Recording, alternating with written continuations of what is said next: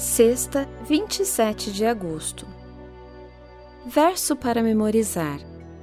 E Deus abençoou o sétimo dia e o santificou, porque nele descansou de toda a obra que, como Criador, tinha feito. Gênesis 2, 3.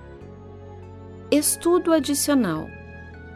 Em Parábolas de Jesus, lemos, abre aspas, Deus deu aos homens o memorial de seu poder criador, para que o discernissem nas obras de suas mãos. O sábado nos convida a contemplar, nas obras criadas, a glória do Criador.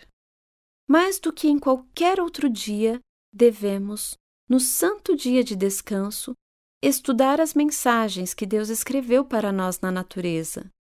À medida que penetramos no seio da natureza, Cristo nos torna real Sua presença e nos fala ao coração de Sua paz e amor. Fecha aspas. Em From Eternity Past, de Ellen White, lemos, abre aspas, Uma das razões importantes pelas quais o Senhor libertou Israel da escravidão do Egito foi para que o povo pudesse guardar seu santo sábado. Evidentemente, Moisés e Arão renovaram o ensino sobre a santidade do sábado, pois o Faraó se queixou a eles. Vocês ainda querem que eles, o povo, descanse de suas tarefas. Isso indica que Moisés e Arão começaram uma reforma do sábado no Egito.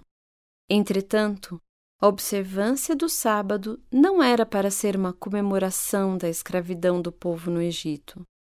A observância do sábado como lembrança da criação devia incluir uma lembrança alegre da libertação da opressão religiosa no Egito, que dificultava a observância do sábado. Da mesma forma, a libertação da escravidão devia acender para sempre no coração do povo uma terna consideração pelos pobres e oprimidos, pelos órfãos e viúvas. Fecha aspas. Perguntas para consideração.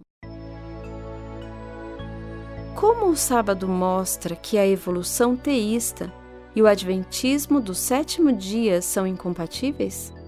Por que santificar o sétimo dia na comemoração de bilhões de anos, quando a palavra diz que o sábado foi santificado após os primeiros seis dias da criação?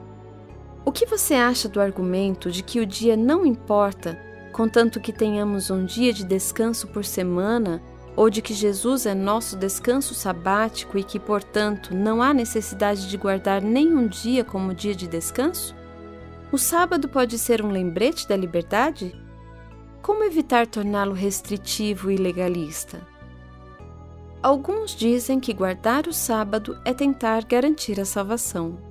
Você concorda com isso?